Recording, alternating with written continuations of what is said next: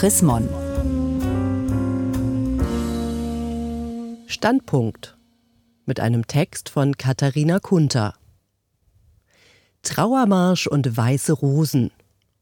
Kann man aus der Geschichte lernen? Ja, schon. Und Traditionen für höchst durchsichtige politische Ziele missbrauchen. Es ist eine meiner frühesten Erinnerungen an politische Massen im Fernsehen. Die Beisetzung des sowjetischen Staats- und Parteichefs Leonid Ilyich Brezhnev im November 1982 in Moskau. Nebliges Wetter, Massen in schwarz-rotem Trauerflor, akkurate Militäruniformen und überall rote Fahnen mit Hammer und Sichel. Ein aufgebahrter Leichnam und getragene Musik. Ich saß vor dem Fernseher und hatte das Gefühl, dass die Geschichte jetzt stillsteht. Als ich nun im September 2018 die Bilder von der als Trauermarsch angekündigten Demonstration in Chemnitz sah, kam mir die Beisetzung Breschnews und mein Gefühl von früher wieder in den Sinn. War das erneut so ein Moment, in dem die Geschichte stillsteht? Inzwischen wusste ich, dass damals in Moskau auch der Trauermarsch Unsterbliche Opfer gespielt worden war. Sein berühmtester Interpret Dmitri Schostakowitsch wollte mit diesem Lied der Toten der russischen Revolution von 1905 gedenken. Im Laufe der Jahrzehnte wurde der Trauermarsch ein Kampflied und ein Klassiker des sozialistischen Totengedenkens. Man konnte es auf den Beerdigungen der Nachfolger Breschnews hören, in vielen Städten der DDR am 8. Mai, auf sozialistischen Ehrenfriedhöfen und wenn ein Soldat der Nationalen Volksarmee beerdigt wurde. Auch am Tag der Republik, dem Nationalfeiertag der DDR, oder beim jährlichen Totengedenken für Rosa Luxemburg und Karl Liebknecht auf dem Sozialistenfriedhof in Ostberlin. Mit dem Trauermarsch verschmolzen Politik und Geschichte zu einer Kampfdemonstration, wie es die LCD nannte. An diese Tradition knüpfen die Trauermärsche der AfD geschickt an. Sie beschwören den Mythos sozialistischer Geschlossenheit. Sie bieten denen, die Chemnitz noch als Karl-Marx-Stadt in der DDR erlebt haben, ein Dach. Statt roter Nelken, die zu Rosa Luxemburg gebracht wurden, sind es jetzt weiße Rosen. Das lässt sich antifaschistisch deuten, ist aber zugleich eine Provokation. Denn die Weiße Rose steht für eine der bekanntesten deutschen Widerstandsgruppen gegen die Nazidiktatur.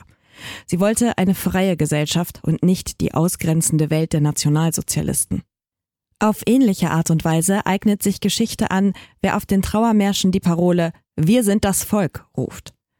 Sie war der stolze Revolutionsruf im Herbst 1989, als Woche für Woche Hunderttausende Bürgerinnen und Bürger zu Demonstrationen in der DDR friedlich und in der Hoffnung auf eine offene und demokratische Gesellschaft zusammenkamen. Jetzt ist die Parole national und exklusiv gemeint und bezieht sich auf das deutsche Volk gerufen von einer Minderheit, die sich als Mehrheit darstellen möchte. An diesen Beispielen wird ein Muster erkennbar, das für autoritäres Denken typisch ist. Die Vergangenheit verschmilzt mit der Gegenwart und schafft einen neuen politischen Sinn. Dadurch verliert jedoch die Geschichte ihre ganz eigene, besondere Prägung. Sie läuft aus der Zeit hinaus, sie wird überzeitlich. Sie wird ein Dogma, ein Mythos oder eine absolute Wahrheit. Wenn die historische Wirklichkeit aber keine Rolle mehr spielt, kann man alles mit ihr machen. Vergleichen, rechtfertigen, vereinnahmen, ausgrenzen, polarisieren oder provozieren. Nur sachlich differenziert und offen gegenüber anderen Meinungen diskutieren. Das kann und soll man bei solchen Geschichtsmodellen nicht mehr. Leider sind auch die Kirchen und ihre Mitglieder nicht frei von einer solchen Vereinnahmung der Geschichte. Das hat das Reformationsjubiläum vom vergangenen Jahr mehrfach gezeigt. Nehmen wir als Beispiel den Wormser Reichstag 1521. Auf ihm hatte sich Luther geweigert, seine Schriften gegenüber Kaiser Karl V. zu widerrufen. Der Publizist Karl Rüdiger May, Autor mehrerer populärer Lutherbücher, sieht in diesem Triumph der Gewissensfreiheit und in Luthers Schriften von der Freiheit eines Christenmenschen den Beginn der modernen Freiheitsgeschichte Europas mit ihren Menschen- und Bürgerrechten. Diese ist seiner Meinung nach heute jedoch ernsthaft bedroht. Von der Konzentration des Kapitals in immer weniger Händen, von nur an Machterhalt interessierten Eliten. Wie der römische Zentralismus zu Luthers Zeiten habe ein bürokratisches, zentralstaatorientiertes Brüssel die Bürger Europas entmachtet. Hier könne man von Luther und der Geschichte etwas lernen, findet May, nämlich Luthers Konzept der Regionalität, mit dem er Rom erfolgreich in seine Schranken verwiesen habe. In einem aktuellen Zeitungsbeitrag formuliert May noch konkreter. Luther verkörpere die alte mitteldeutsche Querköpfigkeit, den Ostdeutschen heute. Mit Luther möchte May also eine Reformation auslösen, in der die unerlöste Geschichte Ostdeutschlands befreit wird. Methodisch macht May allerdings genau das, was er der Leitung der evangelischen Kirche in Deutschland als Politisierung vorwirft. Dass sie nämlich Religion mit Ideologie verwechsele und die Reformationsgeschichte politisch missbrauche. Tatsächlich gibt es hier und dort Äußerungen, die die Reformation als Anfang der europäischen Freiheitsgeschichte deuten. Der Tenor dabei ist jedoch weder aggressiv noch spaltend.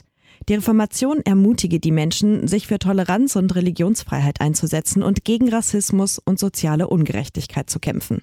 Die Rolle Luthers haben dabei Vorbilder wie der schwarze Bürgerrechtler Martin Luther King und Nelson Mandela übernommen.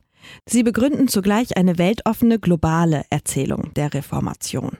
Wie war es denn wirklich? Für Luther war eine säkulare Begründung der Menschenrechte aus dem Naturrecht, so wie wir sie aus der Menschenrechtserklärung der Vereinten Nationen und aus dem Grundgesetz kennen, völlig undenkbar. Freiheit war für ihn, wie später für einen Großteil des deutschen Luthertums, ein von Gott erwirktes Gnadenrecht. Ich bin froh, dass sich da andere politische Kräfte in der Geschichte durchgesetzt haben. Um mich für Menschenrechte einzusetzen, komme ich auch ohne Luther aus. Geschichte kann etwas mit unserer Suche nach Identität zu tun haben. Wer bin ich und wie sind wir? Das verändert sich von Tag zu Tag. Neue Fragen und Forschungen zur Geschichte halten unser Verständnis von der Welt lebendig. Deshalb sind Diskussionen um die Geschichte auch ein Zeichen für eine starke Demokratie. Die Offenheit, unterschiedliche Meinungen sachgemäß zu diskutieren, ist entscheidend. Geht es jedoch darum, eine absolute Wahrheit zu rechtfertigen, öffnet sich eine Tür in ein autoritäres Regime hinein. Meine professionelle Aufgabe als Historikerin ist zu erklären, wie die Welt von heute geschichtlich geworden ist. Ich betreibe keine Geschichtspolitik. Wie ein Detektiv verfolge ich Spuren in die Vergangenheit. Ich betrete einen Raum, dessen Inneres ich noch nicht kenne, den ich erst erforschen muss. Dazu brauche ich Informationen und Dokumente. Es müssen viele sein und sie müssen einen systematischen Überblick erlauben. Erst dann kann ich Fakten logisch erklären und ihnen einen Sinn geben. Über diese Deutung kann diskutiert werden. Zum Beispiel, wenn neue Fragen oder neue Quellen auftauchen. Und ich kann auch etwas von ihr lernen. Die amerikanische Historikerin Lynn Hunt hat das schön und human formuliert. Ich kann lernen, denen, die vor uns waren und ihrer Welt Sinn gegeben haben, Respekt zu erweisen. In einer Zeit, in der an den rechten und linken Rändern des politischen Spektrums viele übergriffig mit Geschichte umgehen, finde ich diesen Gedanken gut. Die Geschichte kann ich bunt oder grau oder mit vielen Details beschreiben. Die Geschichte und ihre Menschen dürfen in ihrer Zeit einzigartig bleiben. Einen Vergleich zu vorangegangenen Epochen oder einer politischen Idee, die sie aus ihrer Zeit hebt und mit der Gegenwart verschmelzen lässt, brauche ich nicht. Das gibt mir Distanz und Freiheit, Deshalb bin ich in dieser aufgeregten Zeit auch besonders gern Historikerin. Gelesen von Mareike Hess, Dezember 2018. Mehr Informationen unter www.chrismon.de